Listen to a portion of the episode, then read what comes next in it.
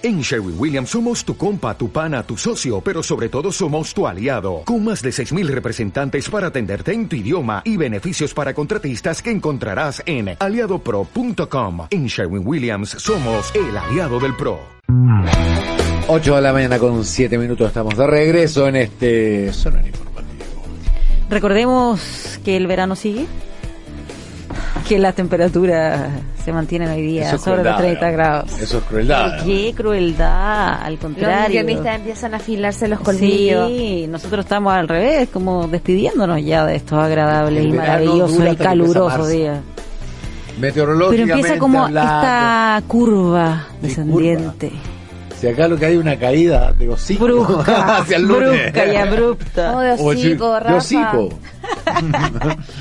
hay un portazo en la cara que se llama Super Martes o Super Lunes o como se llame. O Super donde- Semana. Donde todas esas maravillosas personas que se habían Super ido taco. a relajarse a Se la playa relajarse. vuelven y, y más Pero histéricos de lo que estaban es en el punto, diciembre. el relajo de los que estaban de No, vacaciones en la súper se queda en el playa. peaje. Se, No. se queda en el peaje, lo dejan ahí. No, yo estoy súper relajada. Eh, tengo sueño, de hecho no sé qué decir. Alberto Mayol. y le pasa la pelota a Alberto maravilla. Estoy aquí, confiando en que solo- solo Alberto estoy escuchando. Estás súper relajado también. Tú tuviste cinco días de vacaciones con eso. Quedaste súper relajado. Estoy listo. No necesitan más, No digamos. necesitan ¿ah? Mucho, esto, te, te aburriste, yo creo. y dijiste, ya, ¿cuándo ¿Para qué dormir? ¿Para qué vacacionar? Sí. Solo es una falsa ilusión. Después uno vuelve y está deprimido. Entonces, claro, lo que pasa es que... Claro, mejor no acostumbrarse a la libertad, tienes Tengo razón. un Sí. sueño pero tremendo que partí el martes a trabajar, eh, trabajando, y- Trabajar trabajando. a trabajar y después corregí trabajando.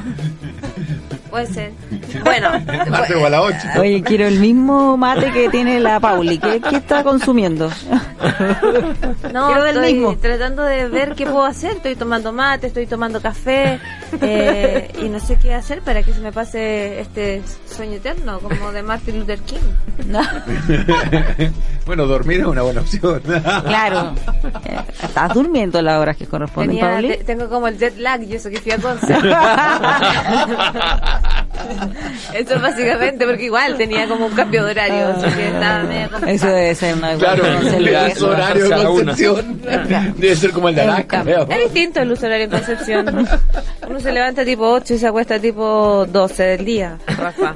Te invito a darte una vuelta. Se acuestan como a las 8. En vacaciones. De la mañana. De la mañana, claro. Sí, Sí, no. sí. Entonces el uso horario es distinto, pero eso del jet lag todavía no me podía acostumbrar a una ciudad como Santiago. Eh, oye, dejándonos de broma, hemos sido testigos estas últimas eh, horas o estos últimos dos días sobre el caso nido.org, un cambio de tema bien radical, pero eh, conocimos ayer que finalmente la persona que había mm, atentado contra su vida en las líneas de la línea 4 del metro el martes por la noche. Ayer se dio a conocer que efectivamente era uno de los eh, fundadores de esta página, este sitio nido.org. Sí, al principio estaban las, las sospechas al respecto, pero ya la PDI fue la que confirmó la, la identidad de esta persona. Lamuel Donoso. Él sería el administrador del, del sitio. Y claro, estaban todas las investigaciones al parecer apuntando hacia su, su figura. Y ayer lo, lo que vimos fue que se entregó una serie de más antecedentes sobre él, al parecer era como un, había sido o tenía un pasado de muy buen alumno, muy buenas notas en el colegio, pero eh, ciertas características en su personalidad que mm, fueron quedando en evidencia con el paso del tiempo, especialmente en un libro que incluso publicó ahí en, en internet y algunas personas que tuvieron acceso a ese texto comentaban eh, parte del, del libro donde relataba experiencias que él había tenido cuando chico y que ese tipo de cosas al parecer le habrían terminado afectando mentalmente. Lo cierto es que es un sitio que le ha provocado mucho daño a aquellas mujeres que descubrieron que sus fotografías estaban en ese portal. Y, y en concreto, ayer se supo que había aumentado muchísimo la cantidad de denuncias Sí. y de mujeres que al enterarse de esto empezaron a ver, a buscar, a googlear y de repente aparecían eh, sus fotos. que- Hasta ayer 71 denuncias. Claro, porque si subes una foto, a lo mejor donde te ves bien, eh, la subes a Instagram, resulta que alguien de estos mismos grupos la ve y empieza, la lleva a estos portales y la empiezan a difundir, a compartir y eh, todo lo derivado de, de, de eso. Así que... mm, Sí, y a propósito, a propósito de aquello, hoy en la tercera, Oye, no olvidar que este tipo se suicidó después que lo funaron. y Salió su entregó- nombre, su dirección, todo. Eh, y, y- Le entregó todo a, un vecino, me estaba Claro, recordando. y no empiece a celebrar usted en su casa porque eh, esto lo hemos visto en otros lados. Eh, sí, está, es el fundador del sitio y responsable de, estas cosas y, eso me parece una, una conducta absolutamente execrable, pero algún día alguien se equivoca y pu- publica el nombre de alguien que no es y la gente va y le tira piedras a la casa o una bomba molotov. Eh, Eso se ha visto, no lo estoy inventando, se vio en, en Gran Bretaña cuando una organización empezó a difundir nombres de pedófilos y se equivocó con un par. Eh, yo, yo diría... hubo una denuncia, ¿te acuerdas? De incluso si nos acordamos del caso Hijitus. Sí, bueno, en Chile hay gente que ha estado presa. Bueno, pero es que ahí estaba metido Schilling, el abogado Schilling, que era de lo peor que ha generado Chile en esa materia. Un, un tipo que, que, que llevó adelante una suerte de histeria colectiva al respecto y la encausó para llevar él estos casos ante la justicia con, un, eh, con una falta de, de tino, de cuidado y de respeto por eh, lo- la presunción de inocencia que terminó con gente presa durante meses para después probar que era inocente. Pero a mí me parece que se circunscribe ahí al caso Schilling. A que no es el caso Hijitus, es el caso Schilling. Schilling fue el responsable de ese y otros casos de alarma pública porque a él le convenía esa alarma pública. Es una opinión personal. Eh, pero en el, el riesgo, y en eso tú tienes razón, el riesgo que se corre al andar haciendo funas públicas es que algún día te equivocas y una persona inocente paga los costos. Eh, yo no, no, todo indica que esta persona además tenía, a ver, una falta de, tenía unos problemas en la azotea bastante graves. digamos. No, son estar- enfermedades mentales. Claramente, si tú estás dedicado a hacer cosas como esas, no, no creo que sea una persona normal. Debe ser una patología psiquiátrica. Ya, no, pero, no, no pero como, como conversamos en el caso Roselot, di- distingamos lo que es la patología de la responsabilidad penal, digamos. Ah, por supuesto. que asuma las consecuencias de su hecho, porque aquí hubo mm, menores de edad, niños, niñas, perseguidas, violentadas, perseguidas, acosadas, por eh, ciberacosadas, digamos. Y eso merece que quienes lo hayan hecho, más allá de que tengan o no una patología, al igual que en el caso de Roselot, digamos, que andaba amenazando a medio mundo, que paguen ante la justicia lo que han hecho. Sí. Oye, a propósito de este tema, hoy en Diario La Tercera viene un reportaje donde se eh, muestran nuevas eh, mm, definiciones o, o, mm, definiciones que se usan en la red. Yo, por Conceptos ejemplo, que- conceptos, sí, que no se conocen, Que no se conocen. pack. Dice el glosario de las nuevas prácticas en Internet. Varias de estas debo decir que no tenía idea. Incel, por ejemplo, que es la abreviatura en inglés de se traduce como célibe involuntario. Son hombres heterosexuales que forman comunidades virtuales en las que argumentan que son incapaces de tener relaciones sexuales por el rechazo que generan entre las mujeres. Aquí discuten su frustración con fuertes tonos de misoginia. PAX es otro de los conceptos. Archivos con material audiovisual de contenido erótico enviado a través de redes sociales. El problema en torno a los PAX se produce cuando alguien realiza una divulgación no autorizada de estos contenidos, lo cual da pie a generar ciberacoso y extorsión, que vendría siendo como una de las aristas de este caso de nido.org. Nudes son similares a los packs, no obstante, este término se refiere al envío de imágenes de desnudos sexualmente explícitos. A través de esta modalidad pueden ser puestos en circulación fotografías de personas sin su consentimiento, incluso menores de edad. También eh, una definición asociada a nido.org. Eh, eh, Image Board, un tipo de página web anónima en la que publicación de imágenes cobra gran importancia.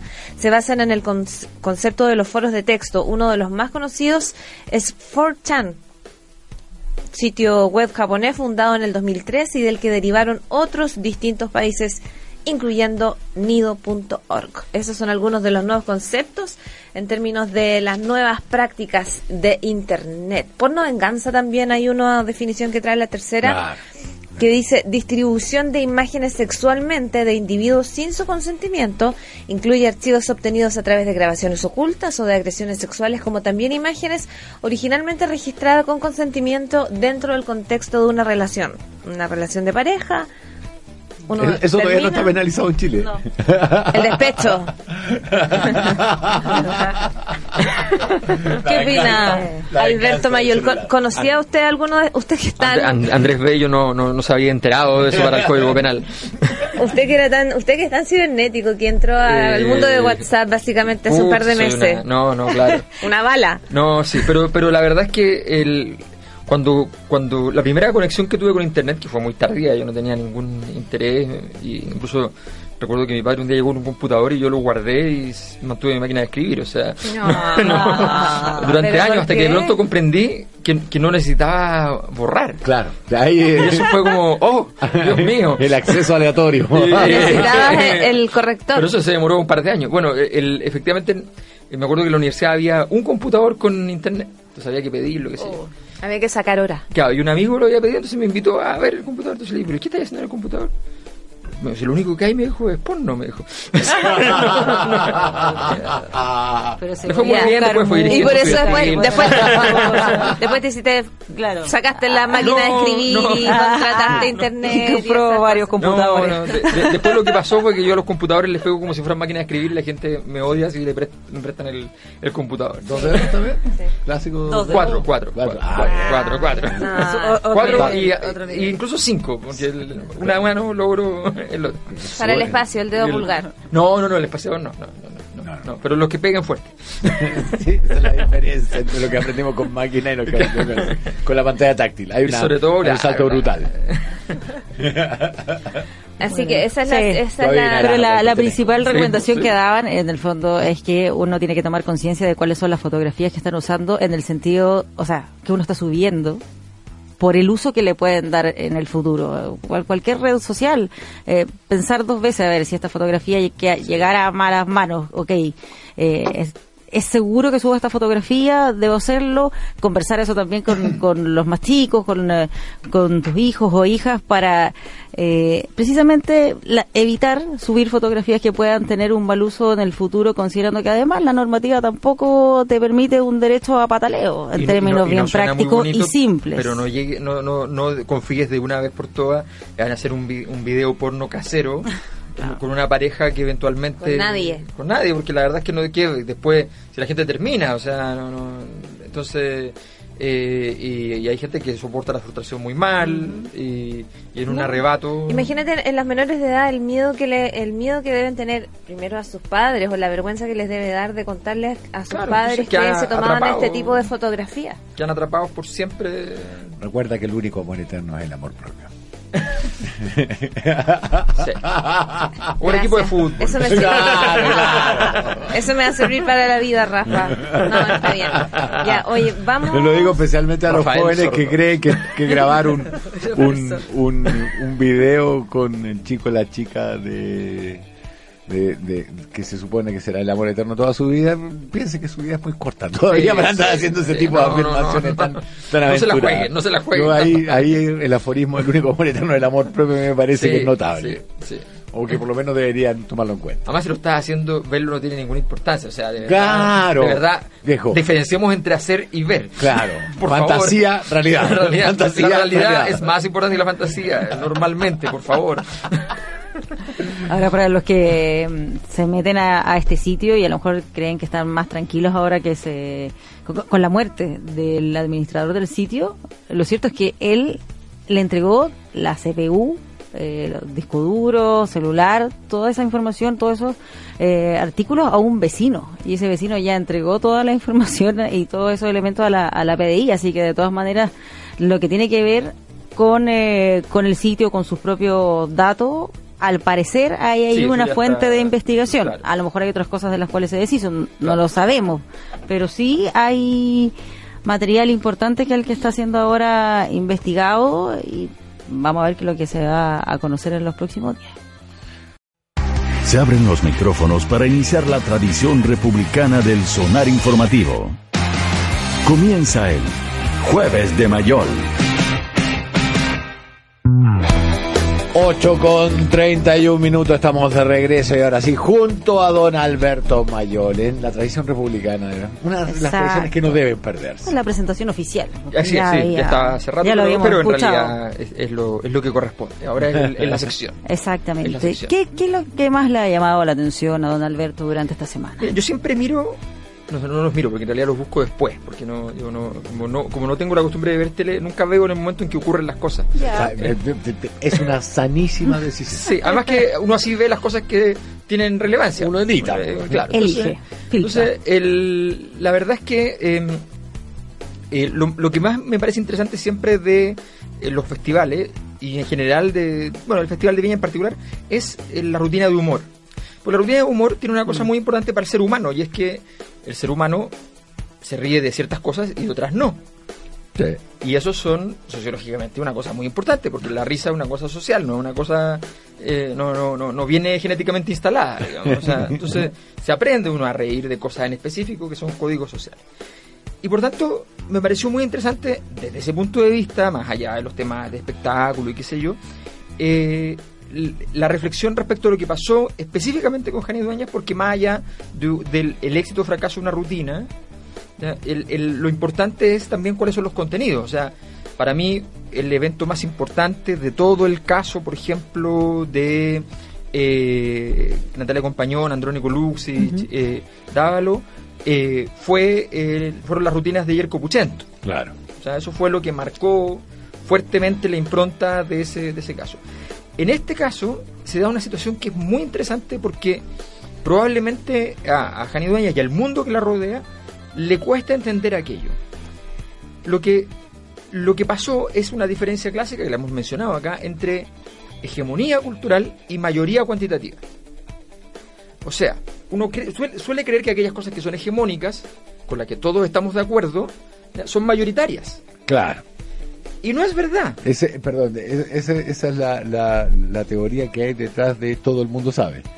Cuando todo el mundo sabe se resume a los 30 tipos con que te tomaste el domingo en misa, que consideran de verdad que, que sí, que Dios habla detrás de un arbusto que se quema. digamos. Exactamente. Exactamente. Hay, hay una, hay una cosa formidable que nos pasa más ahora. La sociedad atiende a esto a través de Facebook y todas las clases de algoritmos que están, que te reúnen con gente parecida. Claro. Es mucho más problemático. Y eso tiende a ocurrir en los tipos de establecimientos educacionales, qué sé yo. Hay un gran relato de un gran escritor inglés que se llama Martin Amis sobre un personaje, una novela fantástica que se llama La Información, donde el personaje es un escritor y, y él cuenta cómo él, desde el momento que se empieza a dedicar a la escritura, hace lo que tiene que hacer, digamos, todo escritor, entra al Partido Laborista, se junta con gente izquierda, ¿ya? se vincula, qué sé yo, y de pronto dice, mis vecinos, mis amigos, mis- toda la gente que yo conozco era de izquierda menos el gobierno. entonces, entonces eso, eso tiene que ver con que uno de, de pronto se imagina que hay una determinada forma de ética, de moral, de una forma de bien pensar, que eso es universal. Y no solo no es universal, para mucha gente ni siquiera es comprensible. Sí. Entonces, Sí. entonces esto es muy interesante porque porque le, le entrega un antecedente que es importante tener en cuenta, que es algo más visible. Porque si no, ¿por qué habría de haber crecido Cast, por ejemplo?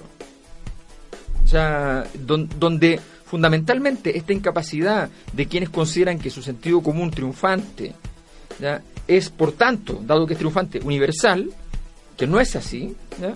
se le produce el, el- el quiebre. Entonces, Claro. entonces y La es muy evidente en el, en el diseño de la rutina de Jani Dueñas que ella asumió que esa, ese concepto, ese concepto novedoso, histórico de decir en el festival todo lo que iba a decir, era suficiente.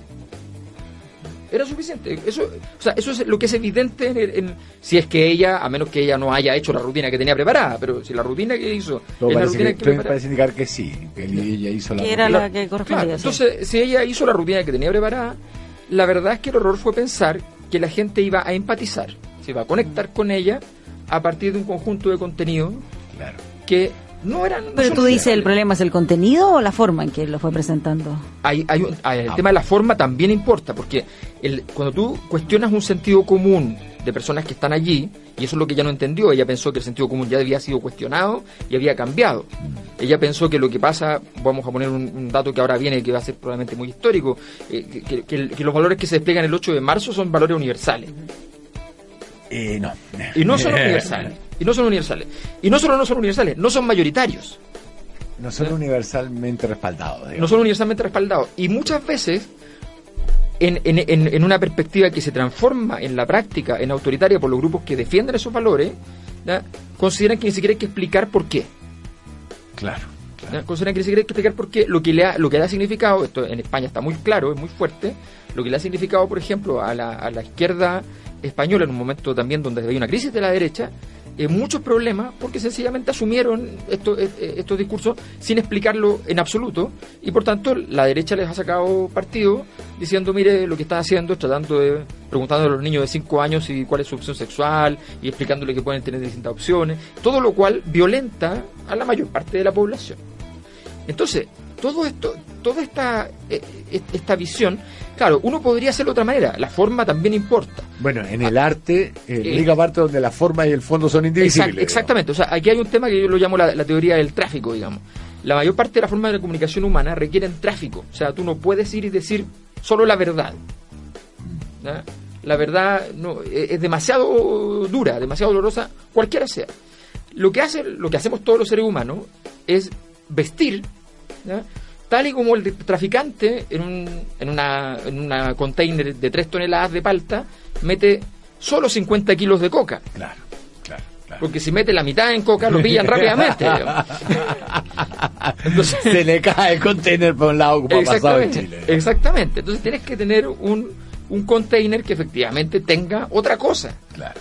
Y tú, en, en- en el arte, por ejemplo, lo que sea, Rafa, es muy importante. En el arte nunca vas a dar el mensaje de un modo completamente directo. Siempre te vas por los costados, juegas y qué sé yo. Y en esto, y en esto de conectar con el público, tú tienes que saber cuál es tu público y esa es tu responsabilidad. No le puedes echar la culpa a nadie. Sí. Cuando tú vas a algún público, tú sabes cuál es tu público y si no lo sabes, problema tuyo. Porque además podrías haberte reunido, tienes mucho tiempo, sabías que estaba Marc Anthony antes, desde hace mucho tiempo, O sea, podías hacer la lectura, podías eh, Y te juntabas con- sacarle la foto a quienes iban a estar ahí y, y le pedías un día. café a los 10, 15, 20 humoristas chilenos que han ido al festival, que cada uno te diga lo que piensa, no es que para que te dé un consejo, sino que para escuchar y saber qué aprendieron en ese proceso. Sí, pero al final del día es cierto que tú en un café concert pagáis por ir a escuchar el relato de una persona a la cual le vaya a comprar el viaje, le va a aguantar el viaje de un Uruguay, mucho más que alguien que en un festival que tú metes en un pack y que él es el que tiene que venir a hacer que tú te rías, no tú te vas a reír con alguien, ahí hay una diferencia Claro, de, pero además tú. de pero- centros exacto, gravitacionales. Por supuesto, y aquí el centro gravitacional era Marc Anthony. Y además el espectáculo de Marc Anthony como espectáculo, yo no soy fanático de su música ni mucho menos, pero tú mira, yo, yo lo vi por. Estaba escribiendo, entonces veía por Twitter, de repente colgaban imágenes. Yo no escuchaba el audio, pero no tenía con audio. Y, y veía la imagen y era un espectáculo así, increíble. Increíble. Entonces de repente llega una persona que va a hacer un espectáculo estático. Claro. ¿ya? Claro. donde tú te ves ínfimo porque eres una persona en un escenario gigante versus el otro tipo que tenía todo lleno. Entonces tienes un problema que vas a tener que Y resolver. tenéis que tener identificada tu fortaleza. Exactamente. Yo se lo voy a hacer, ¿sabéis a quién? A Biglietti, después de Joe Vasconcelos en el Ah, Estadio sí. Nacional. Sí, sí. Y yo dije, se lo van a comer crudo, y el viejo los dio vuelta. Pero tenía clarísimo a dónde tenía que dirigir el mensaje y cuál tenía que ser. Claro, y si, va- y si incluso tú puedes potenciar el, el atributo fome, entre comillas, lento y qué sé yo, potenciar, porque total no puedes competir con los otros. Claro. claro. Entonces te lo- te- lo- los operas de, de espanto al principio y Claro. después empiezas a ganar. otra, es otra forma de O, o, chetearlo. o puedes hacer chistes sobre la misma O puede hacer situación de chistes, Marc claro, y Sí, yo sé también me, me pifiaría porque pero si tan quería- bueno el show, no O sea, sé. si querías criticar a Katy Barriga, es que tenías. O sea, bastaba con hacer la siguiente pregunta: ¿qué pasaría si Katy Barriga fuera presidenta? Y de ahí para adelante tenía el universo abierto. Claro, ¿Ya? claro, claro. Pero, pero plantear la crítica a Katy Garriga, como la planteó, era una, no tenía ninguna. Entonces, bueno, eso es un primer punto que a mí me parece súper importante. O sea, Pero, decir- pero ¿qué te parece como las reacciones que y las distintas teorías que han ido surgiendo en torno al tema de Genedoña? Solo por leer la, Sí. la- la más llamativa, la de Florcita Motúa, que decía, fue este objeto de la ultraderecha que estaba coordinada con Bisbal, que era el cantante Sí. que venía después, personas convocadas para un show armado contra Venezuela, tú no habías empezado, ya te pifiaban. Mira, me ocurrió lo mismo cuando actué en Viña después del Vals del Norte. Creo que el diputado no tiene derecho a burlarse de esa manera. no. No, yo creo que eh, es, o sea, es, es evidente que a un- ante un público masivo esas teorías no existen. O sea, no, no hay que. No, o sea, aquí no hay. Aquí simplemente. Además que fue muy evidente que hubo una disputa al principio de qué, se- qué hacía el público. Había un público que estaba más o menos así como ya, escuchemos, seamos respetuosos. Y, Sí, y había un sector del público Había que un le sector dio que una se fue, per- perdiendo moral. Porque no, no vio al frente Claro. quien le, le diera. la- Porque por último, si no, habría habido un conflicto. y que es interesante. Siempre. ¿eh? Pero, pero resulta que no lo hubo, porque finalmente ya. Porque finalmente, un poco lo que ella dijo, lo confesó, lo dijo. ¿De qué quieren hablar? Finalmente, lo que ella fue fue a conversar con un público. Con el público en masa, tú no puedes, porque Freud explica: todo público en masa está buscando un padre. Bien. Pregúntale, pregúntale Entonces- a los votantes rusos. claro. Si Putin le pregunta qué quiere que haga. No, al contrario, es como. Es como Yo le digo lo que hay que hacer. No, y fíjate que a mí me ha pasado en investigaciones ver eso, o sea, hacer investigaciones. eh, hace años atrás me acuerdo de haber hecho una investigación donde la gente se ponía a hablar mucho de lo que hacían en los centros comerciales. Entonces, eh, entonces yo decía, pero bueno, ¿qué, qué, pero ¿qué es lo que a ustedes le- les interesa de los centros comerciales? Entonces me decían, mire, en realidad a mí lo que me importa es que ellos hagan algo.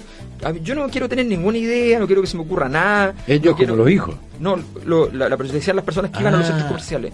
Yo quiero que el centro comercial haga lo que le parezca y aquí a mí me guste. Pero era una, una entrega total del poder, una cesión del poder. Eso en conducta de masa es muy normal. Entonces, si tú te entregan el poder y tú no lo tomas y empiezas a repartirlo, que es una incomprensión también de... Y, y hay otra cosa también, que el tipo de rutina de la stand-up comedy es, es- es- es una rutina muy narcisa. Sí. Es una rutina sobre sí mismo. En mi experiencia y qué sé yo, que siempre es entretenido, pero es como una talla. Es como alguien que está conversando en una mesa y tiene una talla con su propia vida. Es distinto al humor propiamente tal. O sea, pero a Felipe Bello le resultó. el- Pero es que Felipe tiene, claro, escenario. pero, pero es que tiene un dominio, el dominio escénico, la cantidad de variables, otros personajes, o sea, Felipe Abello en ese sentido es un showman. ¿Ah? Y eso obviamente... Sí. O tal vez supo leer mejor Pero al leyó público. mejor. Porque le, le tiró chiste o hablaba Pero si grupo de reggaetón o el meme atrás. No, pero además Abello más gracioso. Perdón. Sí. Claro, es Sí, que ahí la más forma, por ejemplo, influye. más allá de los a- a- contenidos. Abello, de hecho, no puede evitarlo. Es que ese es el punto con Abello.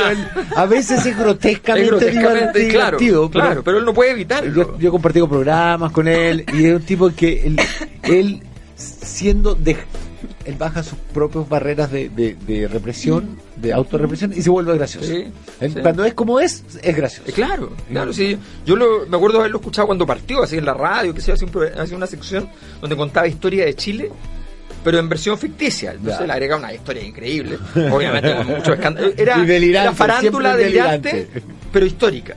Era buenísimo. Y me acuerdo que estaba en ese tiempo con Felipe Camiroaga en la radio y Camiroaga le, le, le consigue pitutear en tele. Y él le dice, entonces Camiroaga le dice en radio, ¿y qué vas a hacer con tu primer pago televisivo? Entonces le dijo, compraré un cerro de coca. Entonces un, tipo, en esos años, estamos hablando de 15 años Claro, atrás. Cuando te voy a llegar la policía, Sí, no te diga la claro. radio. O sea, No, no olviden que a los Rolling Stones los revisaron enteros en la entrada a Chile. No estamos tan lejos de aquellos días. Así que no estamos tan lejos, sí. Oye, pero hablemos un poco de Kim o tenemos que ir a... de- Tenemos que ir a algo. duda, Yo si quiero a ir hablar a de la... Yo quiero hablar de Kim. sí. Yo quiero hablar de cómo, Kim y Donald. cómo Donald hizo el ridículo en los dos frentes, digamos. Pero vamos, aprovechemos al tiro, porque Aprovechemos esto que hay- fue algo que hay- antes que que, hay errores, empiece a... aprovechemos. Aprovechemos que la Aprovechemos. está distraída. Aprovechemos, no, no, no, Aprovechemos ya. Sí, porque se, se, reti- se retiraron de la reunión. Exacto. Se suspendió la No hubo firma, no hubo la No foto hubo firma, final, no no hubo foto. ahí el adiós, nos volveremos a reencontrar. No hubo alguna intercambio de lápices. No hubo besito de despedida. Nada. abrazo, No, además, palmoteo la- la espalda. Hay unos relatos muy buenos en la prensa internacional de que se retiraron cada uno por, un- por su lado sin haber avisado a los equipos. O sea, los equipos no sabían que se estaban retirando. Y entonces los equipos tuvieron que ir, eh, de repente se dieron cuenta que estaban todos los papeles de la reunión, habían quedado en las mesas, disponibles. cosas Con el lápiz al lado para con los firmar. lápices y toda la cuestión. Entonces tuvieron que entrar a retirar lo que la prensa española llamó lo- los escombros de la reunión. De la no reunión. Ahora, hay dos posibilidades a mi juicio. Bueno, hay, hay muchas hipótesis que ya surgieron en la prensa internacional, de que, de, que, de que es un tema del proceso de negociación y qué sé yo. Mi impresión es que, A ver si este es tan mal pensado como yo. eh, mi impresión es que Donald Trump siempre quiso hacer esto. Que de hecho ni su equipo sabía. Que todos avanzaron en la negociación como si fuera una negociación normal. Es una maniobra publicitaria. y donde él dijo, y además porque él, ¿qué es lo que pasa? Él durante mucho tiempo necesitaba resolver problemas y tener estatura mundial. pero los chinos se la regalaron sola con la respuesta a la negociación que están teniendo. Entonces, y él tiene ahora la, la, la, la- la batalla venezolana como, ma- como, Sí, claro. como matriz. Por tanto, lo de Norcorea perdió interés. Claro. Entonces a él no le sirve particularmente resolver el problema de Norcorea. Porque además perdía por todos lados. Porque además perdía por todos lados y se veía débil por un país muy chiquitito. Entonces, lo que él dijo es, bueno, en realidad, como además Norcorea en realidad es mi antesala para la negociación con los chinos, y yo ya estoy negociando con los chinos directamente, ¿ya? chao, lo voto a la basura.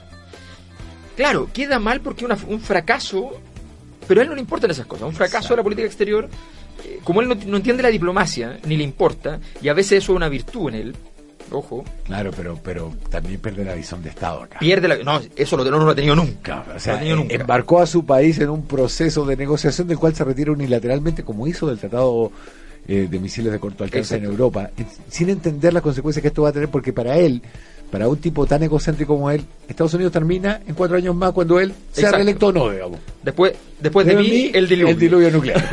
Claro. Entonces, se- efectivamente, no se retira. eh, dice, sigo negociando con los chinos. Me preocupo de Venezuela. ¿ya? Incluso mencionó el tema venezolano en la, eh, a- a- salien- saliendo de, de la, de, la, de la cumbre. eh, y deja a, a Norcorea en una posición muy muy extravagante porque él había declarado ayer mismo que bueno que tenía máximo interés en ayudar a Norcorea con el potencial económico que tenía, qué sé yo. Lo que revela a mi juicio que todas esas palabras de una crianza tenían que ver con justamente que estaba pensado, que era como la cuestión dramática de hacer avanzar, avanzar la conversación aparentemente y después quitarlo todo. Porque evidentemente a él no le conviene ayudar a que Norcorea se rearme económicamente porque eso es un problema de los chinos.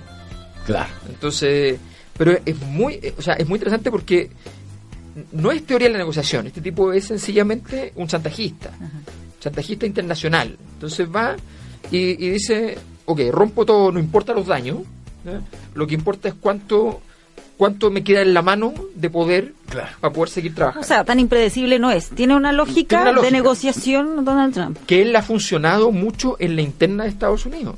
Mucho. Eh, desde el punto de vista del apoyo popular, el apoyo político, no así institucionalmente, institucionalmente ha dejado el desastre, pero, pero le, le ha servido en términos políticos. Lo que pasa es que él no entiende que la política internacional es muy distinta a la nacional. Claro. ¿Pero es que a él le ver. importa eso? Lo digo porque también está con mira a su O sea, a, la, a la- a la reelección. No, está no mirando al votante. No confundamos el saber negociar utilizando el chantaje, el hacer eh, buenas campañas publicitarias con ser un tipo inteligente. Trump no es un tipo inteligente, es un tipo hábil. Claro. Pero, pero la inteligencia medida en la capacidad de prever las consecuencias de tu acción en el largo plazo para ti y para los demás. O sea, pero mira lo siguiente, Er- Erdogan, el turco, era hace seis años eh, hombre de Obama. Sí, claro. Eh, la monarquía saudí era norteamericana de toda, de toda la vida. Claro. ¿no? Hoy día esos dos actores están con, lo- están con Putin. Están con Vladimir. Sí, Vladimir es el genio más grande que ha Claro. nacido política internacional en los últimos 20 años. Exactamente. Entonces, eh, entonces los, los- realmente lo que él, lo que le ha pasado a nivel internacional a él eh, es bien penoso porque él dice, yo soy antes de ser presidente del mundo, soy presidente de un país. Sí, pero el país es país imperial. Claro. Y el país imperial tiene problemas imperiales. Si el país imperial solo fuera solo un país, estaría quebrado. Evidente. Porque la deuda de Estados Unidos es como la de Grecia en porcentaje, Claro. en cantidad un infinito. Eh, es como los países que los que norteamericanos consideran que están quebrados. Claro. Lo que pasa es que las quebrados. relaciones comerciales centro-periferia que establece Estados Unidos son convenientes Exacto. para el centro, no para la periferia. Exactamente, exactamente. Y la quiebra, la plata que le queda de la quiebra, la, los- lo- lo- la deuda se construye a partir de ingresos para los norteamericanos, por lo tanto no hay mucho problema. O sea, expolian en otras partes y queda en Estados Unidos. Eh, no nos olvidemos que cuando los inversionistas están en mucho riesgo se refugian en la bolsa de Nueva York y se refugian en el dólar. Y por tanto esas, eso, eso les permite a ellos que en momentos de crisis tienen beneficio. Eh, eh, o sea, entonces la posición imperial es, es todo para Estados Unidos. Y él no lo entiende. Pero aún así, su, sus bravuconadas generan tanto daño colateral que muchas veces los actores están dispuestos a subvencionarlo para evitar los daños inmediatos. Claro. Como todos los presidentes andan pensando en la próxima elección y andan pensando a corto plazo, a veces su bravuconada funciona. Entonces, es un personaje muy interesante en ese sentido porque lo hace todo mal y le sale casi todo Claro. bastante bien. Lo pasado pa- cierto nivel de la curva esta de, de riesgo-beneficio Sí. eh, el árabe prefiere irse con Rusia, el chino prefiere irse Obvio, con Rusia, el hindú prefiere irse con Rusia porque te dice en el largo plazo yo puedo planificar inversiones aquí a más de cuatro años, digamos, a 10, a 12, a 15, porque bien o mal, este otro me da seguridad, es bastante más fuerte. No, y además que es penoso porque tú piensas lo siguiente, Estados Unidos hoy día sigue siendo la potencia imperial, pero Estados Unidos está pensando para mañana, ¿ya? Para hacer la, la relación histórica, el Vaticano que siempre piensa a muy largo plazo está pensando a 20 años, pero los chinos están pensando a 150. Claro, claro. Entonces la, la, la, la diferencia es demasiado grande Sí, y, claro. en favor en favor de los chinos. Son ah, las 8.51. Momento de los deportes.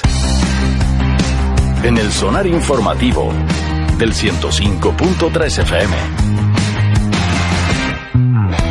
8 con 54 minutos, estamos de regreso en este sonar informativo Momento de hablar de deporte. de con Alberto Bayón. Exacto. Oye, Ignacio Pérez, ¿tú estás? ¿Dónde estás? No sé, abandonado. como que cuando tú vienes parece que... Te necesitamos, se- te necesitamos.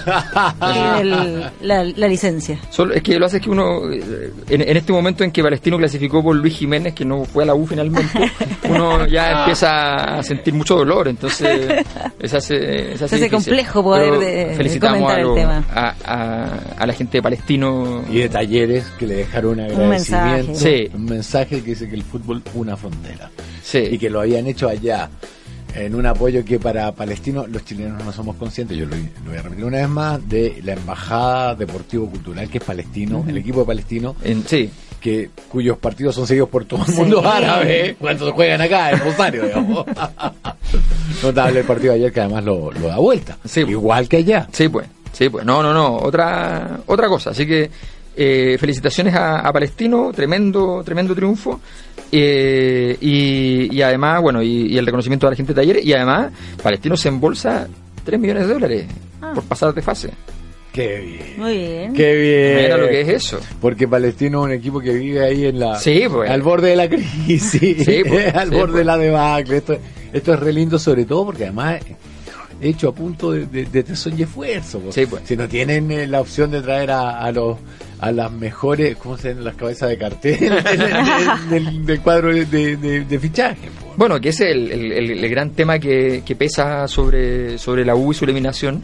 Es que, claro, dicen, no, pero es que la configuración del plantel todavía no está consolidada. Sí, pero jugaste con Melgar. O sea, ve, ve el presupuesto mensual de los dos equipos ¿ya? y, y- y verás la, la pequeña diferencia, ¿no? O sea, ¿Verdad cuando jugó con River? De Uruguay, ¿no? sí, River sí, que el tipo de River decía, sí, con lo que la U gasta en un medio financio mi actividad de todo el año. claro, claro, si los equipos, los equipos chilenos son, gastan mucha plata, claro. gastan mucha plata, claro, si uno los compara con los brasileños, lo, lo No. compara con los argentinos, bueno, de otra cosa, con los mexicanos, pero el con el resto no hay, no hay mucha, no hay mucha diferencia o simplemente Chile está muy por encima. Entonces, cuando uno queda eliminado con esos equipos, bueno, tiene que pensarlo un poquito más y, y- y la verdad es que hay que, eh, es importante sufrirlo. Eh, homenaje a Garín que pasó a Jarry. Oye, Sí. número, tenemos nuevo número Calladito uno. ahí. sí. calladito, ganando partido a partido. digamos. Y Claro, Jarry, que no logra muchos puntos, Jarry está- que no logra remontar tampoco. No ha tenido Sí. un buen inicio de temporada. Bueno, lo que pasa es que Jarry seguramente va a vivir esta situación de- del el tenista que depende mucho del estado físico. O sea, lo- los tenistas grandes, fuertes, que le pegan duro a la pelota, dependen mucho de cómo están físicamente. Eh, y mm, ah, hubo grandes grandes tenistas que tenían temporadas buenas, incluso había a- habían algunos tenistas que decían que ellos se levantaban en la mañana y si sentían que les dolía un poquito en la pierna, en la espalda, sentían que ya iban a perder el partido porque dependían estrictamente de cómo iban a sacar, cómo iban a, a bolear, entonces era mucha mu- mucha fuerza. Eh, eso es súper delicado porque cualquier cosa, cualquier pequeño detalle te puede, te puede afectar o estar en pretemporada, estar medio, medio, medio tieso, digamos, no, no ayuda. Entonces, efectivamente, pero seguramente va a recuperar durante el año, eso no cabe ninguna duda. Pero pone a Karim en una situación interesante porque además Chile ya tiene dos jugadores en un nivel un poquito más, más decente, 60 del mundo. Bueno, Jarry perdió harto, bajó al, como al 90, pero, pero, pero la verdad es que un, Pero además los altibajos son son Son parte de son eso. predeci- sobre todo en el, en el tenis porque no tenías un equipo que te haga guante cuando el No, y además estaba- que él tuvo en esta época, el año pasado, una temporada muy buena. Entonces Sí. defendía 300 puntos en un mes, una cuestión de loco. Sí. Seguro que iba a perder alguno. Y cuando ya perdiste uno, te- se te viene un poco la moral abajo y se, se hace más difícil. O sea, después vendrá el resto del año y hay mucho que jugar. O sea, tampoco es, ningún drama. Sea, eh, ahí empiezan, ese es como el sobreanálisis cuando empiezan así como, Sí, no será que le falla. Ah, Claro. no será que le falla. Bueno, si, si no le fallara nada a lo psicológico, Jarry sería número uno del mundo. O sea, si la mayor parte de los tenistas que están entre los 50 mejores del mundo, jugando a jugar, salvo los dos, tres primeros, son más o menos parecidos. Lo que pasa es que tienen ciertas fortalezas de otro tipo. O sea, Dos cosas antes de irnos, eh, porque estamos casi en la hora. Eh, Vidal y Alexis. Ah, bueno, veíamos en, en la tele que decía Sí. el Barcelona de Vidal Ganó. jugó? le ganó al Real Madrid. Claro, y debajo ¿Cuándo decía, jugó? entró en el minuto 70 y 8. La 78, mitad estaba sí, el ah, resultado, no cambió nunca más. por si alguien no sabe. Sí. Y sin mencionar a Luis Suárez. Sí, para- claro, que, que había hecho dos de los tres goles. Y, y que además, que además tiró un, un penal lento ahí, semi picado, A lo- a lo Panenka. A lo Panenka, pero, pero, pero todavía elevándose la pelota, sí. Claro. Eh, así que no, no, la verdad es que el, los dos chilenos no, no están siendo gravitantes, es la verdad, yo creo que mentirse Hay que esperar el partido el domingo. Piensa que se viene el partido de vuelta a la liga y Sí. que, eh, o sea, hay que ver cómo salieron. Este partido fue el de ayer fue un partido intenso. Si entre los 10 y los 25 minutos del segundo tiempo, el Real atacó y atacó y atacó y el, y el Barça se defendió tirando un gol. Y el Inglesito Solares está jugando todo, todo, todo, Sí. todo, todo, todo, todo, Eh, todo, todo, todo. Porque esas son las oportunidades que tienes para convertirte después en un Guardiola, que cuando te dan así, te dicen, ya, asume tú. Claro, claro, claro, claro. Y vemos. Claro. Eh, pero claro, pero Asume tú un- mientras tanto. pero ganar, son un par de meses, pues, tenés que ganar. El único partido importante es el de la próxima el, el- semana. el síndrome Tito Tapia, digamos. Entonces, que siempre tiene que andar demostrando y qué sé Claro, yo. Bueno, entonces efectivamente Solari le está quedando muy poco margen, a pesar de ser regalón del imperio, Sí, sí, sí. pero pero no no no hay mucha se maneja bien él, es muy maneja muy bien. Claro, pero- muy político, pero bueno, pero el esto problema son los marcadores. con el él. problema es que hay, no, y hay que entrar un camarín donde el, donde el más fracasado fue más que tú. Claro. el que menos tiene te duplica. Claro, entonces es duro, es duro, no es, no es llegar y... Lo que le pasó un poco, lo que pasó el fin de semana en- con el Chelsea, increíble. Lo que le pasó Con el- con el entrenador. que- que no El- quería con el salir, arquero, el arquero, Kepa, sí. claro, que, que no quería... Kepa. Y no, Claro, ¿qué va? y, y, y quería... Kepa, Kepa, ¿Qué va? Kepa. No voy a salir. No voy a Oye, más porfiado que un banco. Claro, el muchacho tiene 23 años para ser arquero, es muy joven, muy exitoso, el pre- arquero más caro de Europa. Pero yo, entrenador, lo voy a sacar con la Lo policía. mato, lo mato. No, lo peor de todo- Lo vamos a sacar con la chancha. Claro, lo que pasa es que el, el- el entrenador, la historia de este entrenador es muy particular, el italiano. Es un napoletano que era funcionario bancario hace 20 años, nunca jugó al fútbol, eh, era así, el fanático del fútbol y experto en el fútbol, y de repente como que dijo, no, yo quiero dedicarme a esto, y empezó así como en, en las ligas así de, De barrio. de, Quilín, digamos, Claro. ¿ya? a ser técnico, y ascendió, ascendió, ascendió, llegó al Nápoles, sacó, Nápoles le, le- casi le gana a la Juve el liderato, el escudeto, y se va y, y se lo contratan en Inglaterra, no habla en inglés ni nada, ¿ya? entonces es un personaje... Con razón, en italiano. Entonces, y lo, Más gasón, Emilio. no, se lo apuntó en italiano, de hecho. Y, el, y este tipo se aprovechó y después y lo, y lo redujo, porque lo, lo mató. O sea, lo van a tener que echar y todo, porque lo, no, no, no impuso su autoridad ¿A quién van a tener que echar? al técnico. Yo he hecho al arquero. Sí, pero el, el arquero, ¿cuánto vale? 60 Ya, pues. euros. Está, Millones. Millones de euros. ¿Y el técnico cuánto vale echarlo? Nada. Nada. No, Alberto pero- Mayor. Pero ese, ese tipo se, se cagó en la carrera. Sí. Porque tú no vayas a tener un arquero que te desobedece. Sí, no, él se pasó. Insólito. Alberto Mayo. Gracias por Bueno, acompañarnos. Un gusto. Información con opinión. Escuchas a Patricia Venegas y Rafael Cavada en el sonar informativo del 105.3 FM.